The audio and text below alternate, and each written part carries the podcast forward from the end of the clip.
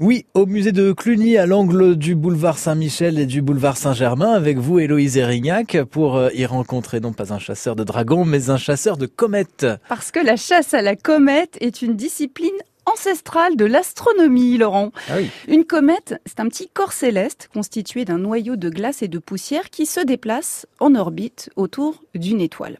Alors, l'une des plus connues pour nous, c'est la comète de... Il y a quelque chose Ça vous dit quelque chose? Non. La comète de Halley. Ah, allez, ok. Déjà repérée en Chine 600 ans avant Jésus-Christ, elle a été décrite par Guillaume le Conquérant et lors de son passage de 1682, l'astronome anglais Halley calcule de manière assez précise la date à laquelle elle reparaîtra aux yeux terriens, ce qui lui vaut lui laisser son nom. Halley était donc un chasseur de comètes et il fait des émules.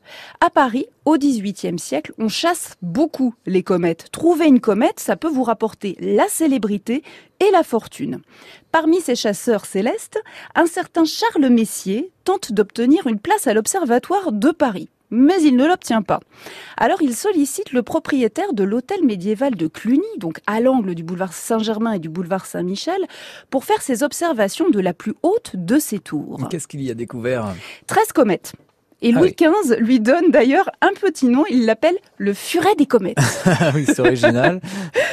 Mais aujourd'hui, le nom de Charles Messier est surtout connu par tous les astronomes utilisant une carte d'étoiles parce que du haut de l'observatoire de Cluny, il établit la première classification de ce qu'on appelle les objets diffus du ciel profond, c'est-à-dire les galaxies, les nébuleuses et les amas d'étoiles.